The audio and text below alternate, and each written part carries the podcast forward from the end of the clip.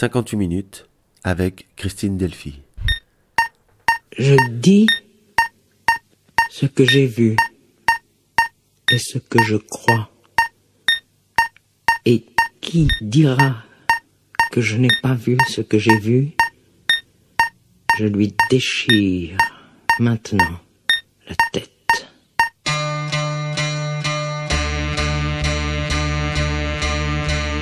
Christine Delphi, féministe, théoricienne, et l'auteur d'un ouvrage incontournable du féminisme. L'ennemi principal, publié en deux volumes aux éditions Sileps. L'entretien qui va suivre a été réalisé lors de sa venue à Marseille, à l'occasion de la projection de trois films proposés par les cinémas Le Gyptis, le Vidéodrome et le Polygone étoilé. Cet entretien avec Christine Delphi, construit en deux séquences, aura d'abord comme appui l'ouvrage classé Dominé, publié aux éditions La Fabrique en 2008. Un ouvrage qui tente de décrypter la construction sociale de l'altérité. Comment l'homme, et particulièrement l'homme blanc, pense l'autre. La deuxième séquence s'appuiera sur les deux tomes de l'ennemi principal publié aux éditions Sileps. Penser le genre, tome 2, ou comment en finir avec une pensée différentialiste qui sous-tend toujours un fond essentialiste. Et l'économie du patriarcat, tome 1, soit la structure économique et sociale qui autorise l'oppression et l'exploitation des femmes.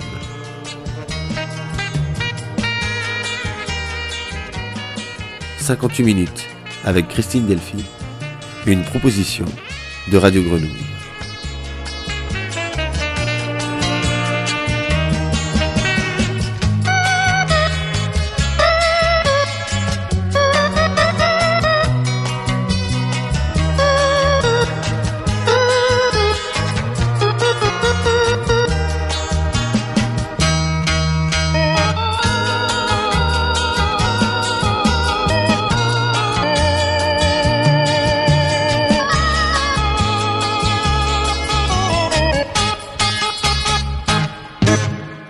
Christine Delphi. Bonjour. Christine Delphi, je vais euh, présenter à nos auditeurs un peu tout de même qui vous êtes. Euh, vous avez euh, été une des fondatrices du MLF dans les années 70. Vous avez fondé aussi ensuite la revue Questions féministes en 1977 avec Simone de Beauvoir, puis Nouvelle Question féministe en 1981. Vous êtes euh, féministe et vous êtes une théoricienne aussi, féministe. Vous avez cherché à conceptualiser, à expliquer euh, l'oppression euh, des femmes, Christine Delphi, et vous avez aussi proposé une autre analyse marxiste en disant qu'il pourrait y avoir une autre approche de Marx à partir du patriarcat.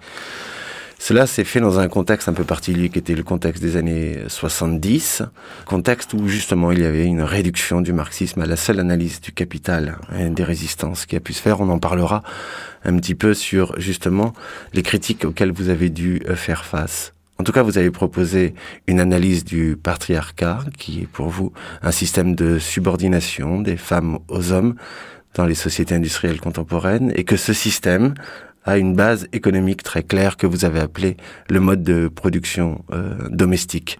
Aussi, vous avez cherché toujours les raisons structurelles qui font que l'abolition des rapports de production capitaliste en soi ne suffit pas à libérer euh, les femmes. Mais Christine Delphi, avant de rentrer en détail de cette approche, j'aimerais que prenne euh, un peu de temps sur l'actualité. Dernièrement, dans le journal euh, Libération, il y a eu une tribune le 4 mai, une tribune de 40 journalistes qui avait pour titre Nous, femmes journalistes politiques et victimes de sexisme. Eh bien voilà que cette tribune nous rappelle euh, qu'il euh, y a aussi un sexisme euh, des hommes en France et que le sexisme n'est pas seulement le fait des autres, car ces dernières années, depuis les fameuses affaires du voile, il y a une tendance en France à considérer que le sexisme est uniquement l'affaire des autres et qu'il y a quelque chose qu'on pourrait nommer comme une racialisation, d'une certaine manière, du sexisme. Ce sont des, des, thèses que euh, vous avez développées notamment dans Classé Dominé. Euh, oui, c'est sûr que l'interdiction du, port du foulard par les élèves, les, jeunes filles, élèves des collèges et des lycées, euh, a été un grand moment de cette racialisation du sexisme. C'est-à-dire que ce qui a émergé, et ce qui s'est consolidé euh, grâce, à, cette loi, grâce à, l'exclusion de ces jeunes filles, c'est l'idée euh, que, euh, d'une part, elles étaient forcées par leur famille. Et donc, c'est tout un, tout un portrait de ces familles, un portrait implicite, l'idée qu'elles étaient obligées, qui est donc tout un portrait qui est fait.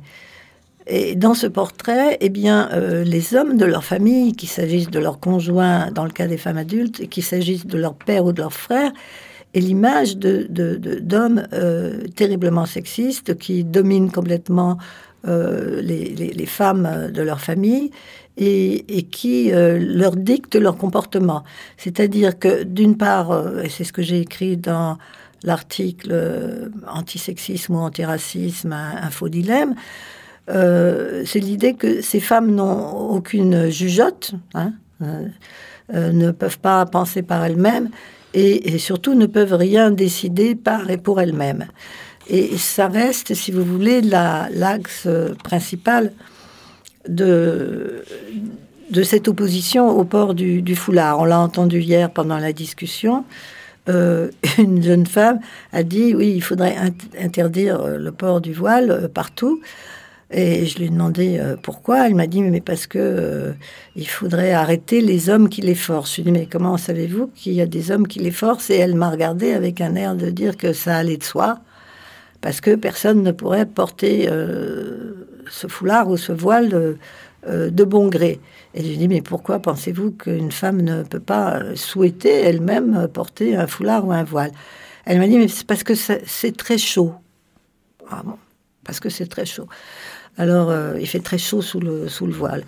Et alors, je lui ai dit, mais est-ce que ça vous est jamais arrivé, à vous, de, porter quelque chose d'inconfortable euh, pour faire quelque chose que vous aviez envie de faire? On peut avoir de nombreux exemples. Je veux dire, on se, on se met des chaussures de ski qui font mal aux pieds parce qu'on a envie de faire du ski, etc. Bon. Euh, sans parler du reste, ou des hauts talons, parce qu'on a envie d'avoir une image très, très sexy, très féminine, etc. Et euh, elle me regardait avec une espèce d'incrédulité, c'est-à-dire qu'on ne pouvait pas comparer. Et euh, cette idée qu'on ne peut pas comparer, si vous voulez, c'est c'est pas quelque chose qui vient de justement de la comparaison de deux types de cultures ou de deux types de familles. C'est quelque chose qui, au contraire, est à l'origine de l'idée qu'il y a deux types de cultures et deux types de familles. Donc, si vous voulez, euh, ce qui se passe, c'est que je dis, on noircit euh, tout un segment de la population, c'est-à-dire les enfants d'immigrés, et plus précisément, les enfants d'immigrés euh, de nos anciennes colonies, et plus précisément d'Afrique du Nord. Euh, et on blanchit du même coup les autres, c'est-à-dire justement les blancs, ceux qui sont déjà blancs et qui sont dominants dans notre société, dont je fais partie, la population des blancs. Euh, et dont cette jeune femme euh, fait partie aussi. Et alors, il y a, dans sa réflexion, il y avait beaucoup d'éléments qui, euh, où il y avait des traits saillants de, de la dominance des uns, qui étaient d'une part, moi, je sais bien ce qui est bon pour ces femmes, et donc je vais leur interdire quelque chose pour les protéger d'une part, donc, c'est-à-dire c'est pas à elles de décider ce qui est bien pour elles. D'autre part, de toute façon, elles ne le décident pas parce qu'elles sont dans un régime euh, sexiste.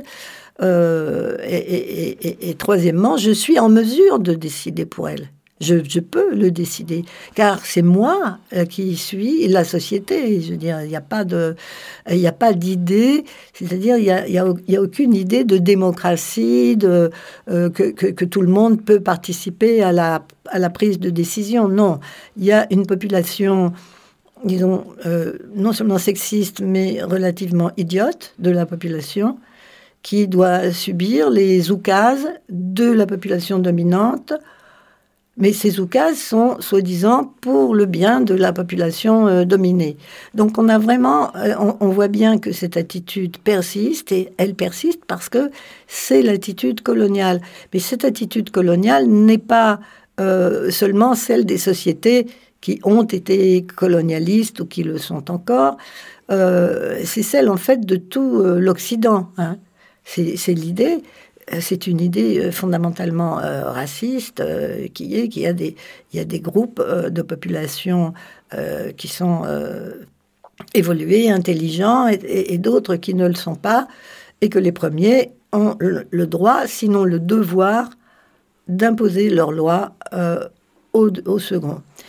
Et, c'est ça, si vous voulez, le, le problème auquel on se confronte, euh, parce que le fondement de ce, ce sentiment de supériorité euh, provient d'un racisme qui est tellement profondément ancré dans l'esprit et le cœur des gens que c'est très difficile de le montrer comme tel.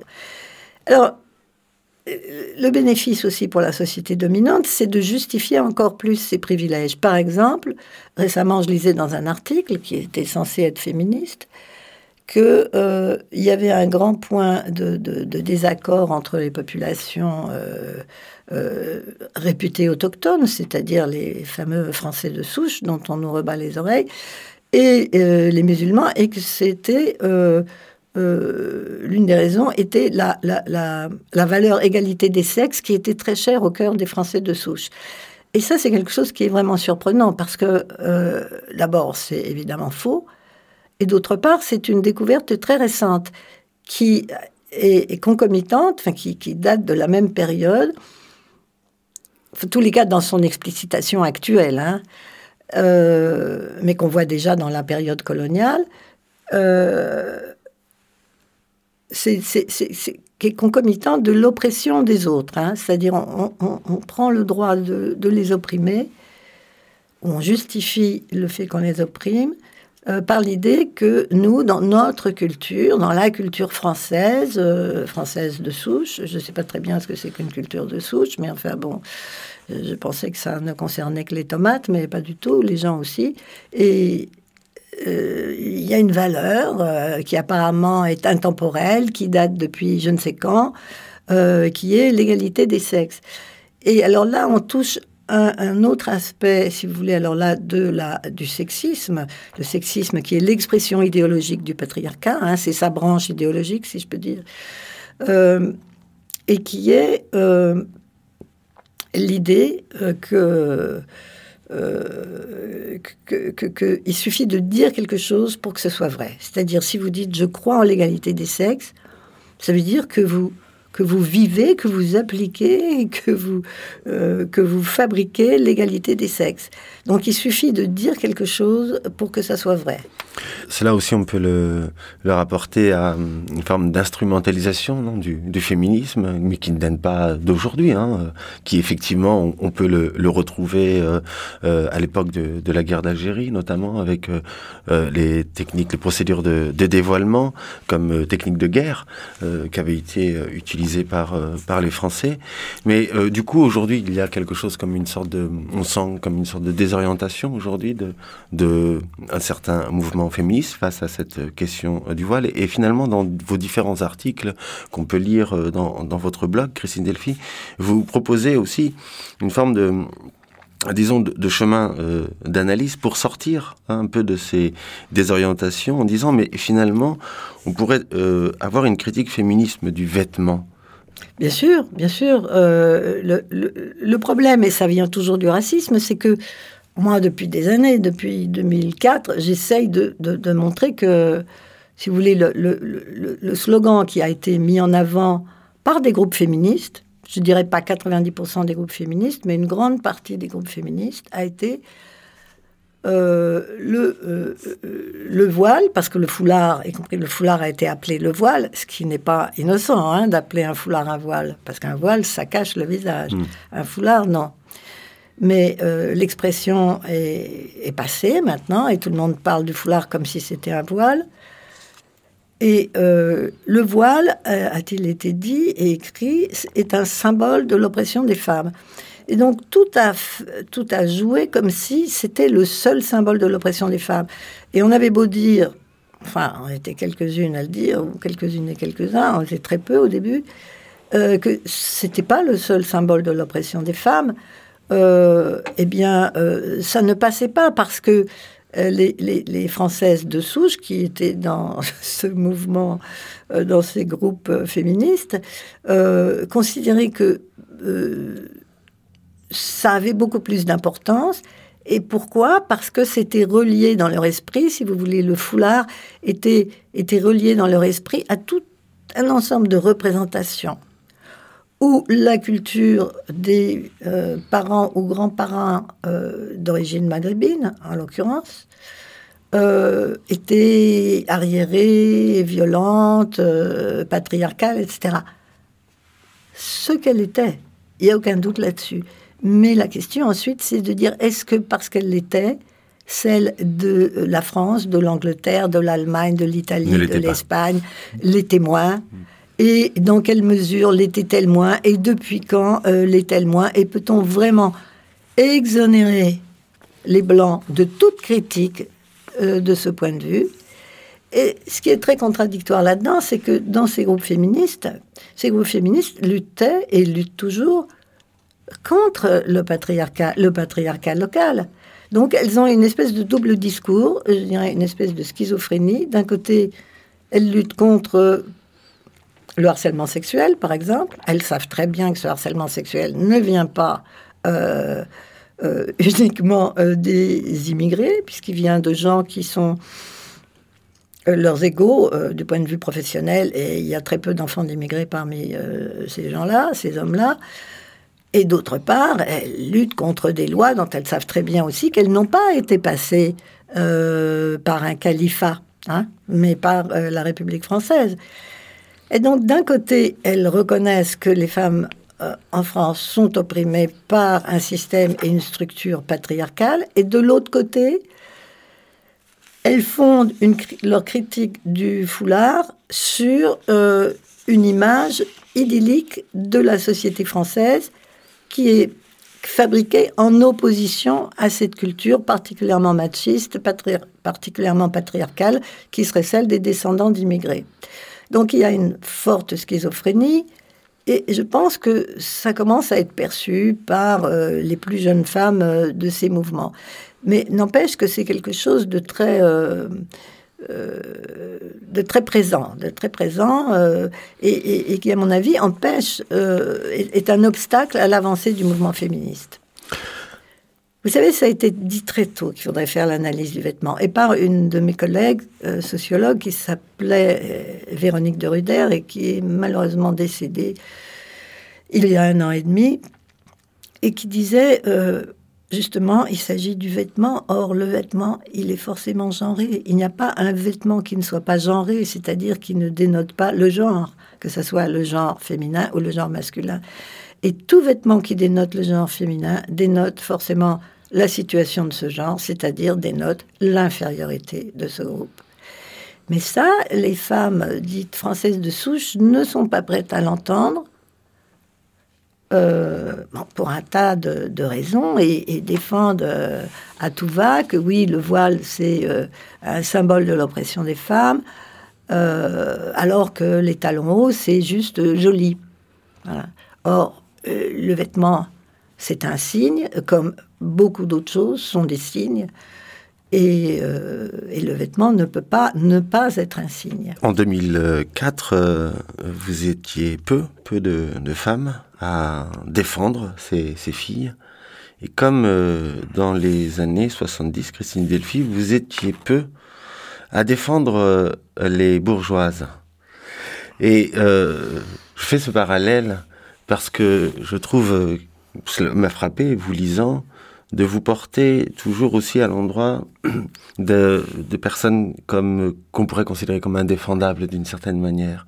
Et, et si je fais ce parallèle entre les femmes bourgeoises et les filles voilées, c'est parce que, y compris pour les femmes bourgeoises et les filles voilées, s'opère quelque chose du rapt des femmes, de considérer les femmes comme un bien, euh, dont l'homme euh, a à jouir de la propriété, n'est-ce pas? Et que euh, euh, sur la question euh, des femmes bourgeoises comme sur la question des filles voilées, il s'agit pour certains non de rapter ces femmes, de s'en faire les propriétaires.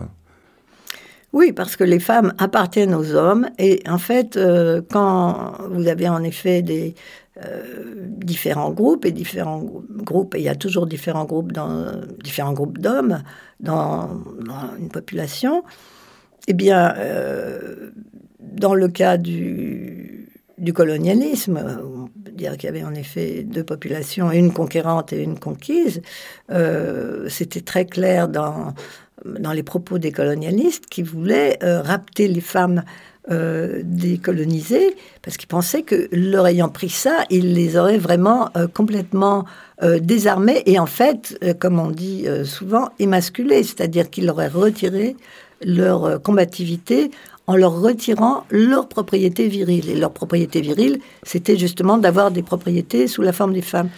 Pour les metteurs de main au cul et pour les hommes en général, l'appartenance de sexe doit l'emporter sur l'appartenance de classe. Et euh, on reconnaît la théorie vulgaire selon laquelle les femmes à la maison sont entretenues à ne rien faire, ne gagnant pas leur vie. C'était ce qui était reproché particulièrement aux femmes bourgeoises. Mmh. Euh, de considérer que euh, leur position, en fait, elle ne, qu'elle, c'était une position injuste et que donc ils avaient d'une certaine manière une supériorité. Et je trouve que là, il y a un peu du même ordre, ou en tout cas un parallèle sans doute à faire, avec la manière dont on peut considérer aussi que la femme du colonisé appartient d'une certaine manière aussi aux colons. Oui, sauf que dans un sens, si vous voulez, c'est la femme des gens qui vous sont supérieurs, qui vous appartient et qui ne devrait pas faire partie de la classe des bourgeois ou des bourgeoises parce qu'elle y est uniquement par association avec euh, un homme. Et donc, euh, non seulement c'est un privilège indu, parce que ce l'est dans le cas des bourgeois aussi, c'est un privilège indu qui ne se fait que par l'exploitation des prolétaires, mais dans son cas, c'est une position usurpée position usurpée parce que, bon, elle n'est pas un homme, justement. C'est comme si elle jouait à être un homme. Bon.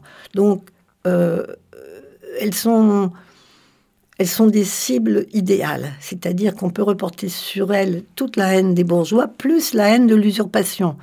Alors, si la position des bourgeois est usurpée, est injuste par rapport aux prolétaires, dire que les femmes sont dans une situation d'usurpatrice d'un rôle de bourgeois, c'est assez bizarre, parce que c'est dire que donc les bourgeois eux-mêmes n'usurperaient pas leur place, mmh. hein, puisque seules les femmes euh, l'usurpent.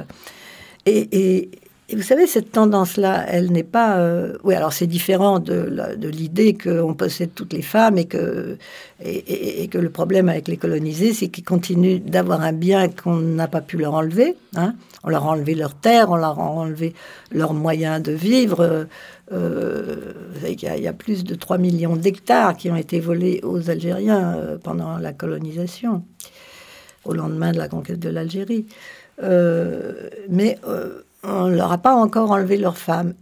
Et je crois qu'y compris dans les histoires de foulard aujourd'hui, il y avait, il y avait quand même une espèce de revendication, euh, justement, de, de, de, de, demander que les hommes de, qui étaient des descendants d'immigrés arrêtent de, de tenir leurs femmes. C'est-à-dire qu'on veut les déposséder de ce qui est considéré comme leur dernière possession, mais ces femmes ne sont, sont en effet considérées comme des objets qui sont purement possédés, et soit ils sont possédés par euh, des gens indignes, que ce soit les bourgeois ou que ce soit les descendants des colonisés, soit elles font partie, disons, du, du, du lot commun des femmes. D'une façon ou d'une autre, il faut ramener les femmes dans un lot commun, et dans un lot commun qui est d'être finalement la propriété de tous les hommes, mais de tous les hommes dignes de cette possession, hein, pas de n'importe qui pas des bourgeois parce que ce sont des ennemis de classe. À l'époque, c'était voilà, Ouais. ça devait être les prolétaires, et aujourd'hui, ce sont les, Ce les sont colons. les blancs, oui, sont les blancs. les les anciens colons, oui. Mm. D'une façon ou d'une autre, euh, ces femmes nous appartiennent. Et ce qui est malheureux à dire, c'est qu'on dirait qu'elles appartiennent aussi aux féministes blanches, Mm. en leur interdisant de s'habiller comme elles veulent. Parce que l'idée que des femmes d'une culture inférieure puissent s'habiller comme elles veulent, c'est quelque chose qui ne- qui- qui- qui n'est pas entendable. Christine Delphi, par moment, j'ai pu lire aussi dans toujours ces, articles fort nombreux dans, votre blog, une analyse euh, euh, le port du foulard aussi comme euh, signe d'une rébellion de la part de certaines filles. J'ai lisé dernièrement un texte de Elsa Dorlin, retraversant Peau noire, masque blanc de Franz Fanon. Je me demandais comment le fait de porter le voile comme signe de rébellion n'était pas toujours finalement tombé dans un masque blanc, d'une certaine manière. C'est-à-dire, puisque vous me renvoyez à l'indigène, je vais jouer l'indigène, en tout cas je vais vous montrer que je suis indigène, mais derrière en fait ce jeu de montrer l'indigène, est-ce que ce n'est pas encore un masque blanc, comme France Fanon dénonçant le fait de euh, jouer le nègre d'une certaine manière, c'est-à-dire le noir se, se, déguisant en noir, hein, pour renvoyer euh, l'image euh, qui lui était faite comme signe de rébellion. Oui, mais c'est pas le même noir et c'est pas le même foulard. Vous savez, euh, ce qui est important là, c'est qu'en effet, à un certain moment de l'évolution des populations descendantes d'anciens colonisés en France, hein, je parle de la France, vous avez eu toute une génération, la génération des filles, celle qui, a l'âge, disons, de Fadela Amara, par exemple, qui s'était complètement francisée. Hein, francisée dans le sens de ne pas porter de foulard. Euh, et puis, vous avez cette génération de jeunes filles qui arrivent et qui le portent. Alors, en effet, certaines sont contraintes par leur famille, mais beaucoup le font de leur euh, plein gré. Et en effet, qu'est-ce que ça signale? C'est-à-dire que voilà des femmes qui, comme euh, les hommes de leur, euh, de leur famille, de leur, de leur milieu, euh, sont opprimées racialement. Hein c'est-à-dire qu'ils sont considérés comme jamais assez intégrés. C'est, le reproche qu'on fait. On dit vous n'êtes pas assez intégrés, etc. Bon, l'intégration, c'est en fait l'assimilation en France. Mais euh, alors elles font tout ce qu'elles peuvent, et ça elles l'ont remarqué. Leurs mères ont fait tout ce qu'elles pouvaient, leurs sœurs ont fait tout ce qu'elles pouvaient, et elles-mêmes font tout ce qu'elles peuvent. Mais en fait, elles se rendent compte qu'elles ne sont jamais acceptées, jamais considérées comme des égales. hein. Et il y a des tas de, blessures qui viennent de ça. Par exemple, le fait de ne pas euh, pouvoir euh, revendiquer ses origines. Ça, c'est très important aussi. C'est très important de ne pas être accepté mais, euh, avec ses origines, mais d'être euh, en fait coupé en deux, qu'on demande aux, enfants, euh, aux descendants, pas aux enfants, parce que maintenant on parle des petits-enfants, on demande aux descendants des populations immigrées, en particulier des populations immigrées d'Afrique du Nord, finalement de se couper en deux. C'est-à-dire de considérer qu'ils ont une part bonne, hein, c'est celle qui est francisée, qui mange des frites, euh, et qui fait des tas d'autres choses. Euh, et puis une part mauvaise qu'il faut cacher. Quelle origine enfin. C'est l'origine. Et ça, c'est une blessure dont les Français de souche ne veulent pas se rendre compte. Alors que, quand ils sont petits, euh, ou quand elles sont petites, dans leur classe, ils parlent de leurs origines, bien entendu. Ah oui, mais mon grand-père qui était de Bourgogne, il faisait comme ci. Ah ben non, ben moi, ma grand-mère qui était euh, d'Alsace, elle faisait comme ça, etc. Mais les enfants qui sont descendants arrière euh, petits enfants, petits enfants, arrière petits enfants d'immigrés maghrébins, ils ne peuvent pas parler de leurs parents parce que des parents arabes, ça n'intéresse personne. Et même on considère que c'est quelque chose qui vaut mieux cacher.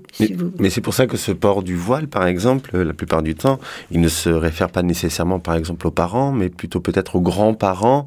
Il y a dans le port du voile, finalement, euh, là, la possibilité de d'affirmer, de faire face, hein, de faire front, et d'affirmer là une, une, origine qui a été euh, toujours euh, euh, considérée comme justement à nier, à refuser. Et dans ce port de voile, d'où ce geste de rébellion, d'affirmer une origine, mais en même temps, c'est une, une origine aussi non vécue. C'est toujours l'origine est toujours fantasmée d'une certaine manière. Bien entendu, mais on peut dire que c'est une revendication d'une origine. C'est comme ça, j'imagine que ça peut être rationalisé, encore que très souvent c'est rattaché par ces jeunes filles à une conception de la religion qui n'a rien à voir avec celle de leurs parents, mmh. hein, parce qu'en eh fait, généralement, elles méprisent la religion de leurs parents, qui est une religion ritualiste, pas plus ritualiste que le catholicisme des Français de souche, mais euh, je crois surtout que ce que ça manifeste, c'est une espèce de... C'est un renvoi du fait d'être considérées comme autres. C'est-à-dire, elles ont été considérées comme autres en dépit de leurs efforts. Donc, en portant le voile, ce qu'elles disent, c'est Vous m'avez traité comme une autre, eh bien voilà maintenant, je suis une autre. Et je vous le jette à la figure, je suis une autre. Mais contre vous. Donc, c'est pas du tout rejouer la même chose. C'est pas du tout. C'est pas du tout euh, euh, se tromper et revenir dans un cercle. Non, c'est de dire voilà, si vous me traitez comme une autre, eh bien, je serai une autre. Et ça, c'est très euh, menaçant pour la société dominante. Et c'est bien pour ça qu'elle le punit. C'est très menaçant. Ça veut dire oui, ben voilà, voilà ce qui, voilà ce qui vous arrive quand vous traitez les gens comme des autres.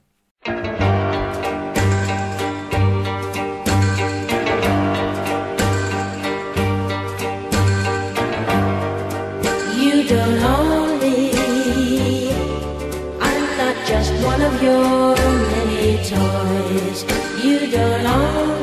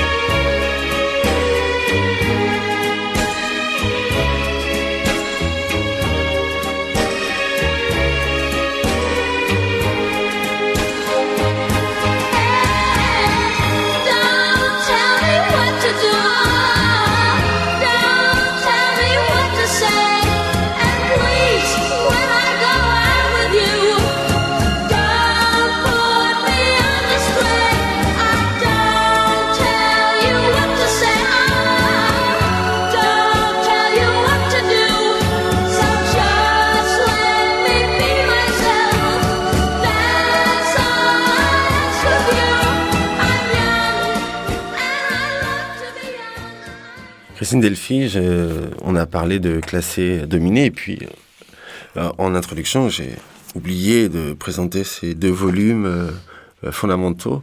Euh, l'ennemi principal, un en deux volumes. Premier volume, l'économie politique du patriarcat. Deuxième volume, penser le genre. D'ailleurs, ces deux ouvrages aux éditions Sileps qui ont été réédités, je crois, en 2013, je crois, et qui sont déjà épuisés c'est dire si ces livres euh, circulent et s'ils sont toujours euh, nécessaires. Et donc ce deuxième ouvrage, Penser le genre, on a tendance à, oublier que vous avez été l'une des premières à faire circuler dans, dans, la pensée en France cette question du, du genre de la discipline du genre, de la manière dont, d'une certaine manière, elle produit le corps avant tout comme un corps euh, sexué. Et euh, ce que vous nous amenez euh, à penser, c'est que finalement, la distinction du sexe est une distinction de sens. Hein, et que cette différence, euh, c'est une différence parmi tant d'autres, mais on choisit à un moment donné euh, d'appuyer sur cette différence, et donc il y a une division sociale qui s'opère, mais c'est un construit euh, social. Alors quelles sont les conséquences pour les luttes féministes si, à un moment donné, le sexe n'existe plus, cette différence homme-femme n'existe plus, quid de la lutte féministe? Alors, vous savez, ça c'est une très bonne question parce que la plupart des gens Finalement, euh, une fois qu'on a dit que quelque chose était une construction sociale, on a l'air de penser que c'est quelque chose dont on peut faire fi, dont on peut se débarrasser, y compris individuellement. Mais pas du tout. Pas du tout. Pour la bonne raison d'ailleurs que tout ce que nous connaissons, tout ce dont nous sommes environnés, tout ce qui est notre monde, y compris dire, les fleurs, les plantes, les oiseaux, euh, les mammifères, euh, sans parler des meubles, des bâtiments, etc.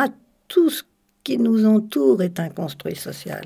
Il n'y a rien d'autre qu'une construction sociale. Il n'y a pas de monde naturel. Même le monde que nous appelons naturel est un monde construit par nous, puisque nous avons créé des catégories qui nous permettent de voir. Si vous ne connaissez pas, par exemple, pensez qu'une plante est une chose naturelle, mais si vous ne la connaissez pas, si elle n'a pas été répertoriée par l'inné, si elle n'a pas été dessinée, si elle n'a pas été photographiée, si on ne lui a pas donné un nom, vous pourrez passer devant mille fois et vous ne la verrez jamais. Cela veut dire que le réel n'est que construction sociale. Le réel n'est que construction sociale, mais la construction sociale, c'est du réel. C'est dur comme du béton. C'est-à-dire, on ne peut pas. Il y, a une grande tendance, euh, bon, parmi euh, les femmes et d'autres, disons, et, des minorités sexuelles euh, comme les gays, les lesbiennes, les, les, transsexuels, à penser qu'à partir du moment où quelque chose est une construction sociale, non seulement on n'a pas à y faire attention, mais on peut s'en débarrasser soi-même individuellement. Mais on ne peut pas, on ne peut pas parce qu'on vit dans un monde qui est comme ça. Hein.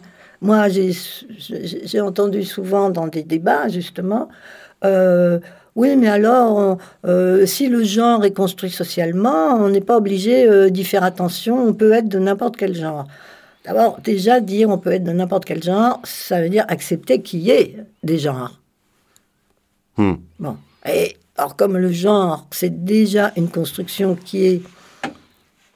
Euh, qui n'est pas gratuite, hein. c'est pas une classification gratuite, c'est un acte de de domination. Hein. C'est fait pour instaurer deux catégories dont l'une euh, surplombera et exploitera l'autre. Et mais deuxièmement, euh, non, on ne peut pas euh, faire ce qu'on veut avec le genre, pas du tout. Et, je me souviens de cette femme qui me disait ça, et elle avait l'air tout à fait ravie de penser qu'elle pouvait changer de genre tous les quatre matins. Et j'ai dit oui, mais alors, euh, bon, admettons que vous, vous pensiez que vous n'êtes pas euh, d'un genre, mais euh, ou que vous êtes d'un autre genre, etc. Mais qu'est-ce que vous ferez quand vous voudrez être remboursé par la sécurité sociale?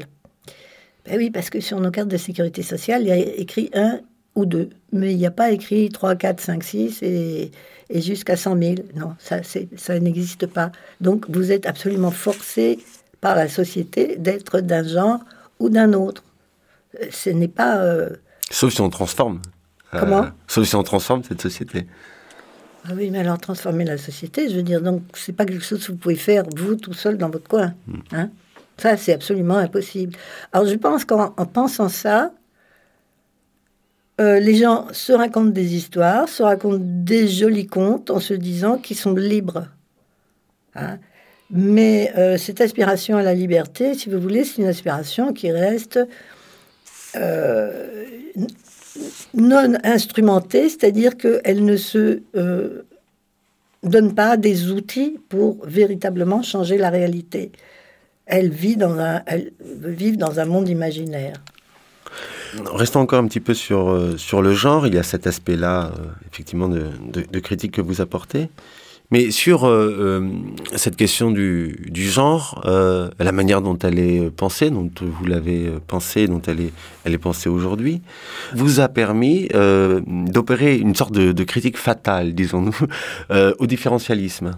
Et c'est, à mon avis, euh, l'intérêt, en tout cas, euh, fort, hein, qu'on peut lire dans euh, le tome 2, L'ennemi principal, Penser le genre, c'est que cela a été toute une attaque, toute une critique portée ou disons aux féministes différentialistes, mais aussi euh, aux hommes. Ça les arrangeait bien aussi cette euh, possibilité euh, d'un régime différentialiste. Peut-être qu'on peut revenir sur cet aspect-là, comment le, le genre vient d'une certaine manière déconstruire voilà l'idée différentialiste? Bien, si vous voulez, le genre.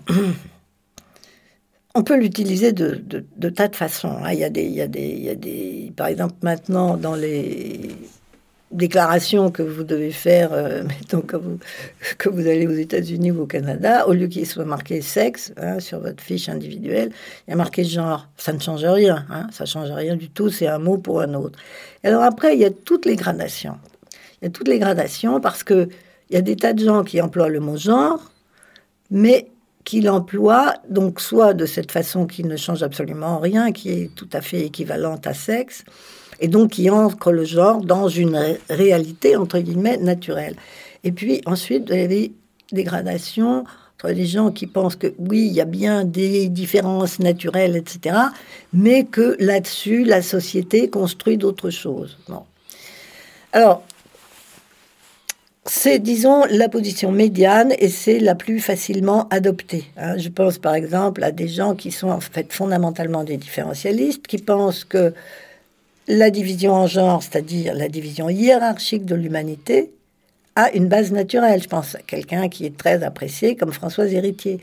Et si elle est très appréciée, c'est que, si vous voulez, la, plupart des gens ont envie que les choses soient fondées sur euh, une réalité naturelle. Ils ont envie de ça. ils veulent pas vivre dans un monde qu'ils ont eux-mêmes construit parce que ça, ça leur est une idée euh, insupportable.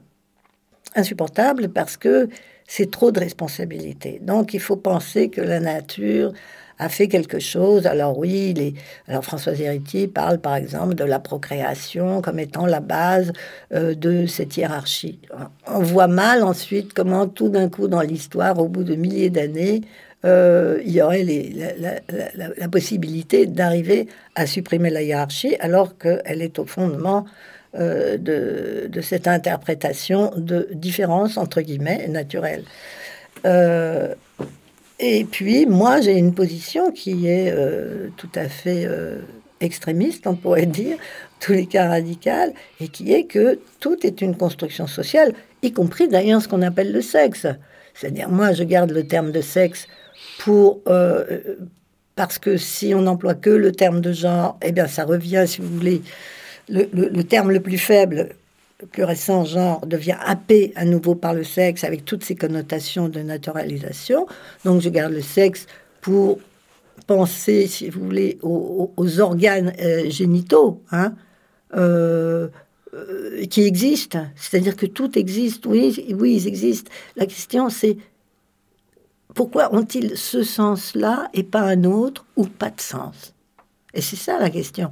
C'est ça la construction sociale. La construction, la construction sociale, c'est ça. C'est-à-dire que cette euh, différence, euh, cette catégorie de sexe, elle est efficiente justement dans les structures, et notamment dans les structures du, du patriarcat. C'est ainsi qu'on peut parler, comme vous proposez de le parler, de euh, le sexe aussi comme classe. Hein une classe euh, euh, à part entière. Hein, c'est-à-dire, oui, le sexe euh, qui, chez moi, est devenu genre. Hein, bon, c'est-à-dire construction sociale, oui, il est. Il est. Mais si vous voulez, est-ce qu'on peut dire que le sexe est la base de, des classes qu'on a appelées classes de sexe? Là encore, on retournerait dans le naturalisme d'une certaine façon il n'est pas en lui-même la base de ces constructions-là. Il est le, je l'ai appelé le marqueur. Il est le marqueur des deux classes de sexe. Oui. C'est comme ça euh, qu'on les, c'est comme ça qu'on les identifie, c'est comme ça qu'on les reconnaît, c'est comme ça qu'on, c'est d'après ça qu'on euh, appelle des, les, les, les bébés euh, petits garçons petites filles. Et de ce point de vue-là, c'est très important. Mais ce sont, ce sont deux choses différentes de considérer soit que c'est un marqueur, hein, quelque chose qui, qui vous estampille, hein, Quelque chose qui les distribue, quoi. quelque chose qui les distribue, qui les distribue dans, dans ces deux classes. Mais je pense que l'idée de ces deux classes, d'une certaine façon, euh, précède euh, le marqueur. Parce qu'après, vous pouvez trouver n'importe quel marqueur.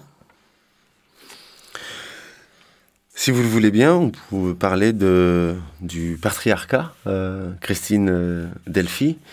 Euh, Car euh, je disais tout à l'heure que vous avez euh, donc trouvé, ou en tout cas vous êtes vertué à chercher une base économique du patriarcat, et que cette base économique, c'était donc le mode de production domestique, que vous proposez de penser comme un mode de production à part entière et différente du mode de production dans le système capitaliste.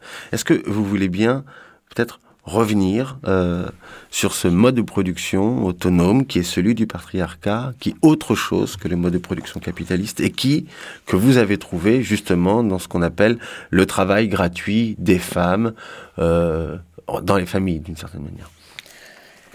Alors, si, vous voulez, euh, d'ailleurs, je, je- je crois que je l'ai expliqué plus en détail dans un petit livre qui est un- trois articles réunis, qui est justement sur euh, l'exploitation non capitaliste.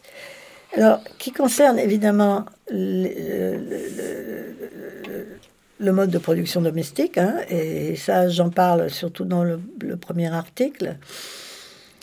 Je reviens à nouveau, j'explique à nouveau de quoi il est question, mais euh, disons que ça fait partie, ce mode de production domestique, d'un type d'extorsion de travail gratuit euh, qui, est, qui, est, qui est général. Et on peut dire, pour l'instant, hein, après, j'imagine qu'il y aura d'autres développements, en tous les cas, je l'espère, pas forcément fait par moi. Euh, L'extorsion capitaliste, elle est faite à travers un échange marchand. C'est-à-dire que l'ouvrier, l'ouvrière vend son travail à un capitaliste qui lui donne en échange un salaire. Ce salaire n'est pas l'équivalent exact de la valeur produite par le travail. Le capitaliste vend le produit du travail et récupère la valeur totale produite par le travail de l'ouvrière. Dans cette valeur totale qu'il vend sur le marché, il y a d'une part le salaire, mais il y a d'autre part ce que Marx a appelé la plus-value.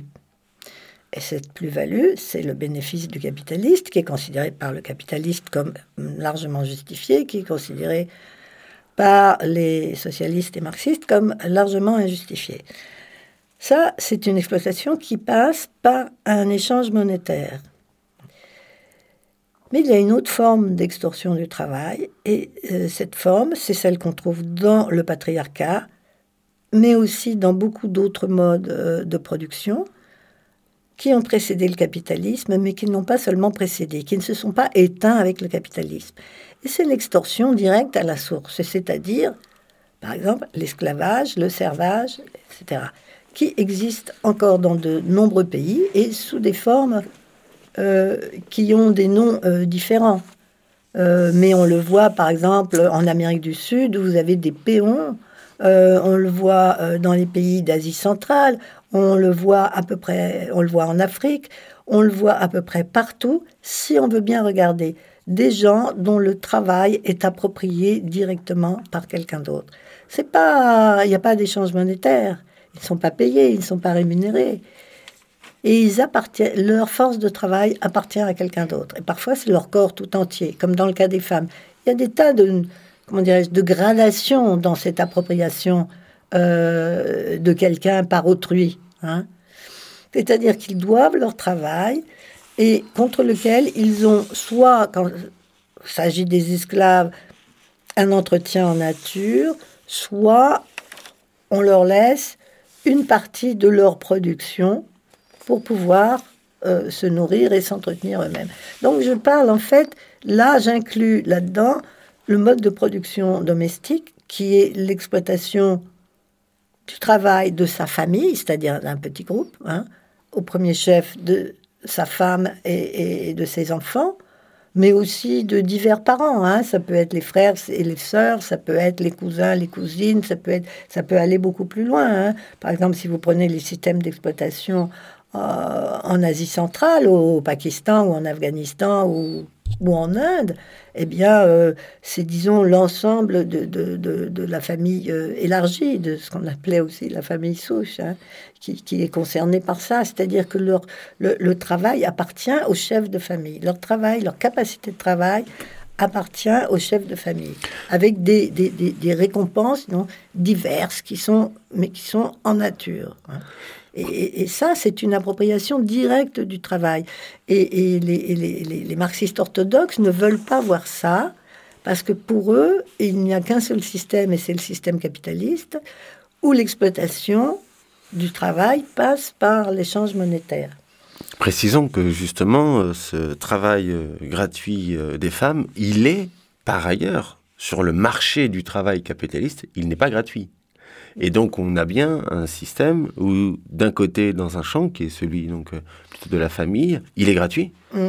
alors que sur le marché du travail, il n'est pas gratuit. Pas gratuit. Non.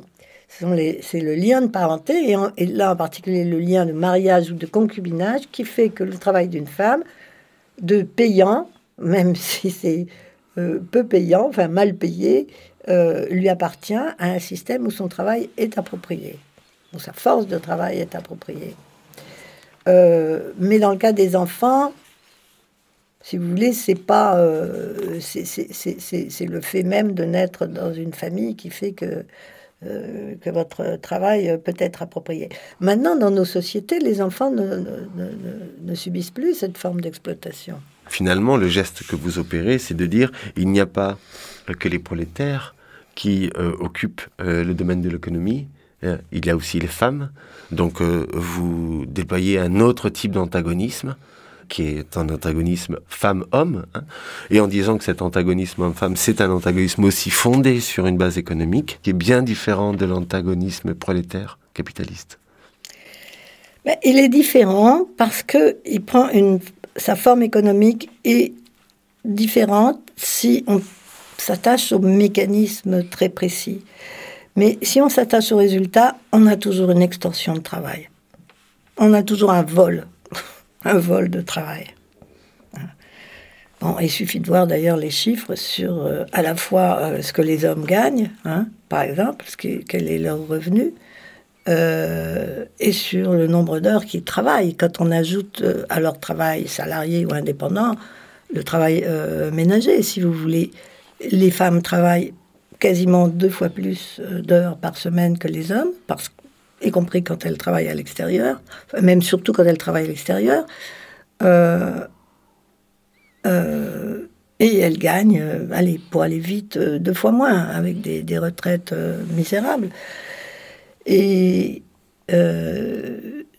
donc, euh, dans les deux cas, si vous voulez qu'il s'agisse. Il y, a, des traits communs au capitalisme et au patriarcat, ce sont des systèmes d'exploitation du travail d'autrui, d'appropriation du travail d'autrui.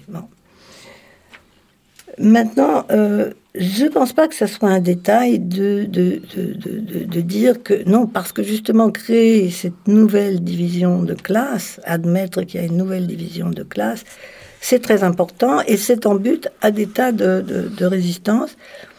On entend souvent dire euh, que l'égalité euh, entre les femmes et les hommes sera un jeu euh, gagnant-gagnant. et ça, je ne pense pas pas plus que pour les capitalistes et les prolétaires.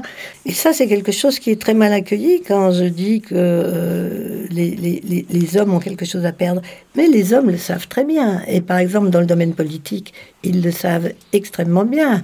Ils le savent extrêmement bien. Les partis politiques sont prêts à payer des sommes énormes pour ne pas appliquer la parité parce que eh ben, dans les partis politiques, vous avez des gens qui disent Mais moi, euh, je suis maire de cette commune ou je suis euh, euh, conseiller dans ce conseil régional depuis X années. il n'est pas question que je laisse ma place à une femme. Donc ils ont quelque chose à perdre et ils le savent parfaitement. Deuxième raison, Christine Delphi, pour s'arrêter, sur cette distinction capitalisme et patriarcat, ces deux modes de production différents. La deuxième raison, c'est aussi pour ne pas sombrer dans l'illusion que euh, le renversement du capitalisme ou que les luttes anticapitalisme renverseraient automatiquement le patriarcat et que de bien rappeler qu'il y a deux luttes à mener, une lutte anticapitaliste et une lutte antipatriarcale. Aujourd'hui, euh, ces luttes antipatriarcales, elles semblent en tout cas peu exister, ou en tout cas elles sont peu euh, énoncées, alors qu'il euh, y a, je sais pas, des partis anticapitalistes, par exemple, qui se disent aussi féministes par ailleurs. Euh, mais euh, voilà, de rappeler que en fait, euh, le patriarcat, c'est une structure euh, euh, qui a une histoire euh, peut-être plus longue que celle du capitalisme, et que renverser le capitalisme, aussi longtemps que cela puisse prendre, ne renversera pas le patriarcat, et que lutter contre le patriarcat, cela demande aussi un temps, euh, sans doute plus long que celui du capitalisme. Très certainement. Je suis entièrement euh, d'accord avec vous et avec moi-même. Merci beaucoup, euh, Christine Delphi, d'être venue sur les ondes de, de Radio Grenouille. Je rappelle euh, ces trois ouvrages, hein, euh, L'ennemi principal en tome 1 et tome 2. Tome 1, L'économie politique du patriarcat. Tome 2, Penser le genre. Et puis cet ouvrage, Classé dominé, qui avait été publié aux, édi- en- aux éditions La Fabrique en 2008, hein, je Mhm. crois. Et euh, vous aviez également coordonné un ouvrage, Le troussage de domestiques, Mm. et la revue Nouvelle Question Féministe. Merci beaucoup, Christine Delphi. Mais je vous en prie, c'était un plaisir. Merci.